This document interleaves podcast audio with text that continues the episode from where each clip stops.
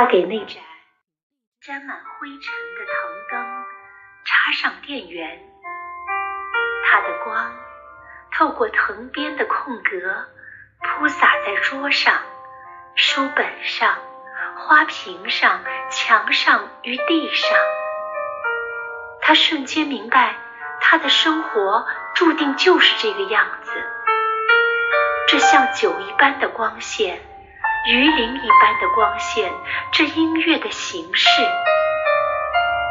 就在这一刻，他无比确定，所有的荒凉都为了向着一盏藤灯凝聚。